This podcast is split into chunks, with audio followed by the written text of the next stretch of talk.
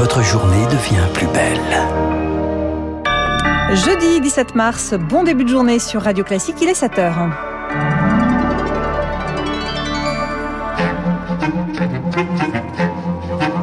La matinale de Radio Classique avec Aurélie Blonde. Les titres de l'actualité, le dialogue amorcé en Corse, deuxième jour de la visite de Gérald Darmanin dans l'île, l'autonomie et dans tous les esprits. Mais de quoi parle-t-on?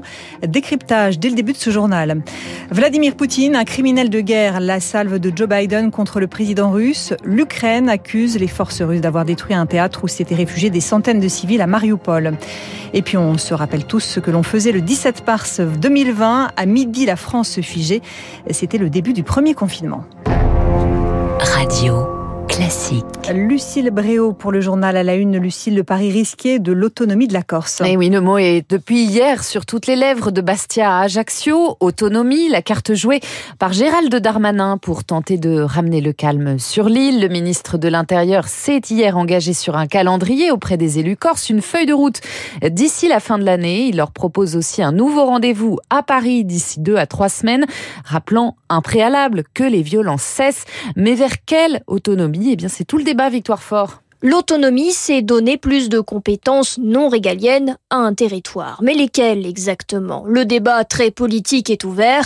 Dominique Chagnolo, président du Cercle des constitutionnalistes. Un certain nombre de compétences de nature législative peuvent être adaptées. Et là, il faut une discussion entre l'État et les élus corses pour savoir ce qu'on met dans ce domaine législatif, thème par thème, point par point. Un tabou est levé, mais la discussion est loin d'être terminée. Gérald Darmanin a déjà échangé avec 50 élus corses. André Fazzi, politologue à l'Université de Corse. Les nationalistes sont souvent les meilleurs ennemis des nationalistes. Dire, il y a une compétition interne entre plusieurs organisations, très traditionnellement.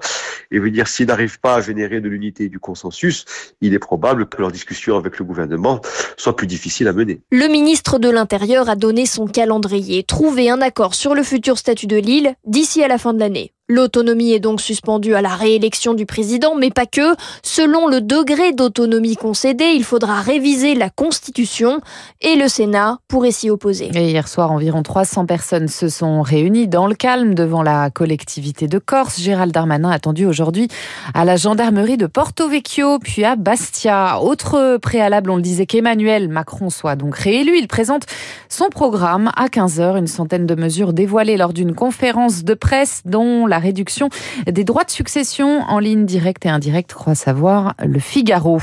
En Ukraine, les civils toujours sous le feu russe. Ce matin, dix personnes sont mortes hier à Tcherniv. Elles faisaient la queue pour acheter du pain.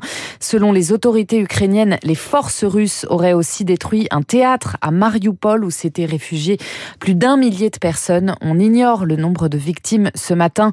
À Kiev, le couvre-feu doit prendre fin également ce matin. Des frappes sur les civils qui font de Vladimir Poutine un crime criminel de guerre pour Joe Biden. Des propos jugés inacceptables par le Kremlin. Hier, le président russe a détaillé une série d'aides financières pour amortir la crise historique qui menace son pays. Moscou continue par ailleurs de réprimer toute opposition à la guerre sur son sol. Olga est une russe expatriée à Londres. Elle sait qu'elle ne pourra pas retourner tout de suite dans son pays, mais aujourd'hui, elle s'inquiète surtout pour sa famille. Pour protéger son identité, sa voix a été modifiée. Ma sœur et mes parents ont très peur. Ils m'ont demandé de ne pas participer aux manifestations de soutien à l'Ukraine, ici à Londres, parce qu'ils me disent, toi, tu es à l'abri du gouvernement russe au Royaume-Uni. Mais nous, on est à Moscou et ça pourrait avoir des répercussions sur nous et on ne pourrait pas s'échapper. Ma sœur pleure tous les jours. Elle a des crises d'angoisse, elle ne sait pas quoi faire et elle me dit Est-ce que tu pourrais adopter ma fille Comme ça, tu pourrais l'emmener au Royaume-Uni. Est-ce que vous imaginez une mère qui en arrive à dire ce genre de choses? Un témoignage recueilli par Lauriane Toulmont, Vladimir Poutine, qui estime également que son opération militaire est un succès selon lui et qualifie les sanctions occidentale de blitzkrieg économique, une rhétorique pour tenter de s'assurer le soutien de sa population, comme l'explique Anna Colline Lebediev, elle est spécialiste de l'espace post-soviétique. Il n'y a pas véritablement une euphorie aujourd'hui dans la population russe face à cette guerre. Je dirais que même chez ceux qui la soutiennent, ils la soutiennent dans un certain abattement. Hein. En rejoignant le discours de Poutine, nous n'avions pas le choix, nous avons été forcés à faire la guerre. Le président russe fait tout pour obtenir au maximum l'adhésion de sa population. Une stratégie médiatique très importante, une stratégie de soutien au secteur en difficulté euh, monétaire et euh, de verrouillage politique autour d'un discours et d'une loyauté obligatoire. Et face à la dégradation de la situation humanitaire en Ukraine, les Occidentaux demandent une réunion d'urgence du Conseil de sécurité des Nations Unies cet après-midi. Pas de nouveau quoi qu'il en coûte, mais un plan de résilience de 7 milliards d'euros. C'est ce qu'a détaillé hier Jean Castex pour soutenir les entreprises pénalisées par la guerre en Ukraine. On y revient avec François Vidal des Échos juste après ce journal. Radio Classique 7h05, c'était il y a deux ans, jour pour jour, la France se figeait. Le 17 mars 2020 débutait le premier confinement, un choc pour les Français contraints de basculer vers le télétravail forcé ou le chômage partiel du jour au lendemain.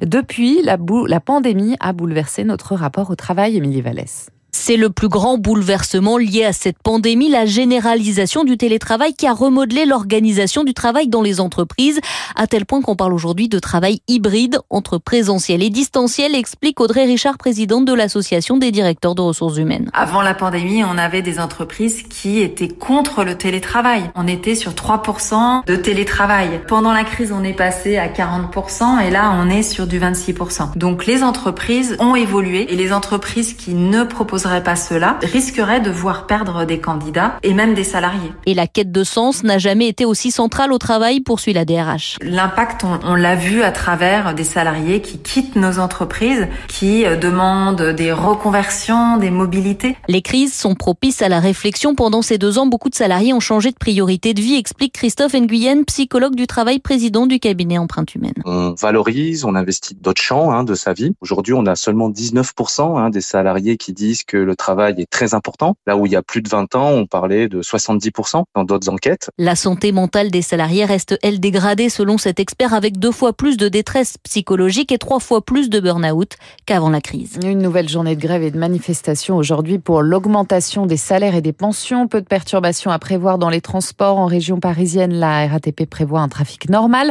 Un TGV sur deux seulement circule aujourd'hui vers l'est de la France. Selon la SNCF, à Paris, le cortège partira à 14h de la place de la République, direction chaussée d'Antin-Lafayette. Et puis aucun club français cette année en quart de finale de la Ligue des Champions. Lille s'est incliné hier face à Chelsea, un but à deux. Les Espagnols de Villarreal, eux, ont sorti la Juventus de Turin 3-0. Merci Lucille Bréau. Prochain point sur l'actualité à 7h30 avec Charles Bonner. Dans un instant, l'essentiel de l'économie. L'édito de François Vidal, le plan de résilience français, le gouvernement a-t-il réactivé le quoi qu'il en coûte? Et puis l'économiste Christian de Boissieu est mon invité à 7h15. Il va nous aider à décrypter le discours de la Fed hier soir.